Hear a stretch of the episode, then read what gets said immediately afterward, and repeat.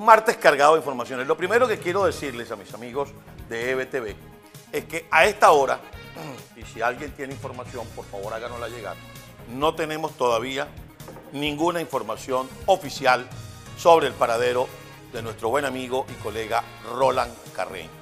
Hasta muy entrada la noche, ya casi al, al borde del, del inicio de este día, es decir, cercano a la medianoche, teníamos informaciones confusas, algunos periodistas muy serios dicen que, tú, que fue detenido por funcionarios del SEBIN, hay por allí una suerte de acta de situaciones irregulares que nadie ha podido confirmar.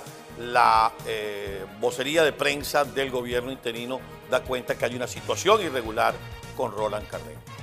Ahora, ¿esto qué es? Esto no es otra cosa que la retaliación para con aquellas personas cercanas a Leopoldo López, al gobierno interino, porque Leopoldo López les metió el dedo en la oreja por no decir otra cosa, les metió el dedo en el ojo por no decir otra cosa. Leopoldo López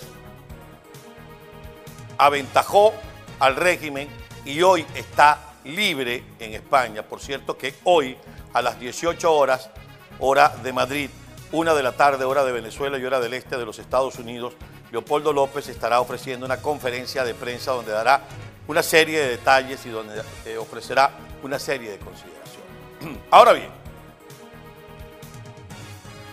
nuestra conversación en el día de ayer con el, gobernador del estado Carabobo, Enrique Fernando Sala, nos puso a reflexionar más aún de lo que ya lo habíamos hecho con relación al tema de hacia dónde vamos.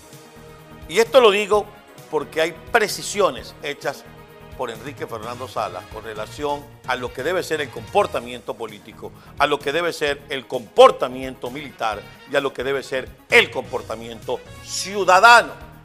Cuando uno ve esos tres factores fundamentales en una democracia como la venezolana, que ya dejó de ser democracia, pero que era realmente endeble, tan endeble que un tenientico de Sabaneta acabó con ella.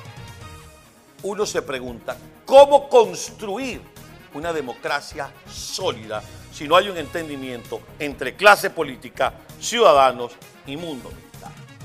Esto tiene que ser un llamado para la dirigencia política. Un hombre de la importancia en el desarrollo de los acontecimientos en los últimos años, como Leopoldo López, ha salido del país. Hoy le va a hablar a Venezuela y al mundo. Un grupo de jóvenes políticos de la llamada Generación 2007 tienen hoy la conducción de la Asamblea Nacional y del gobierno interino. Otro grupo de jóvenes que para muchos se le pasó su hora, pero para otros fue una generación que la política le pasó por encima, tienen también un importante capital político. ¿Qué quiero decir con todo esto? ¿Está jugando Carlos Acosta el trabalenguas? No, no. Lo que estoy diciendo es que tiene que lograrse el entendimiento y hay que marcar una ruta para que no nos arrope, como dicen en el béisbol, para que no nos bañe el fly, para que no nos arrope la ola. Porque el régimen sigue para adelante, el régimen sigue con su represión, sigue metiendo preso a dirigentes, sigue con su fulana elección del 6 de diciembre. Ayer cuando conversábamos con Enrique Fernando Salas, uno de los mensajes que nos llevaba la audiencia, que nos hacía llegar, decía palabras más, palabras menos.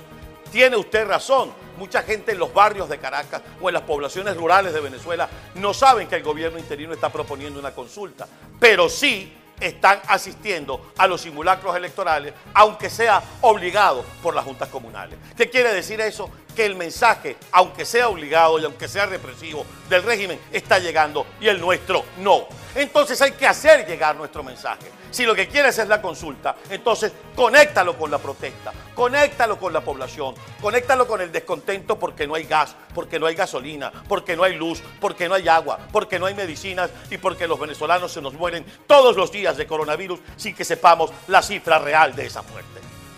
Entonces ya basta de esperar a que nos bañe el fly. Llegó el momento de actuar. Vamos a esperar que el 6 de diciembre para que ellos hagan su elección, el 5 de enero para ser perseguidos políticos más aún de lo que ya somos. Hay que tomar acciones. Hay que pues, presentarle al país un plan de trabajo. Hay que aprovechar las 30 consultas diarias que hay en Venezuela desde hace varios días. Y me refiero a las 30 protestas por día que se dan por cada una de las fallas de los diversos servicios públicos. A eso nos referimos. Hay que conectar con la gente. Hay que agarrar y montarse en la ola de la protesta y decirle al régimen, esta gente no es tuya, esta gente no es mía, esta gente es del país y yo los acompaño a la protesta y hay que mandarle un mensaje claro al mundo militar. Un mensaje que no tenga doble mensaje. Un mensaje que vaya en una sola dirección para que los militares honestos del país piensen en lo que tienen que ser y tomen una decisión. No podemos esperar ahora que sea Leopoldo López desde España quien nos diga lo que tenemos que hacer. Es Leopoldo López desde España, es Juan Guaidó desde Venezuela, es María Corina desde Venezuela, es Enrique Capriles que tiene que alinearse con el país. Somos todos nosotros. Si no, habremos perdido el país y el año 2021 será un año para mirarnos el ombligo. ¿Lo quieren así o más claro?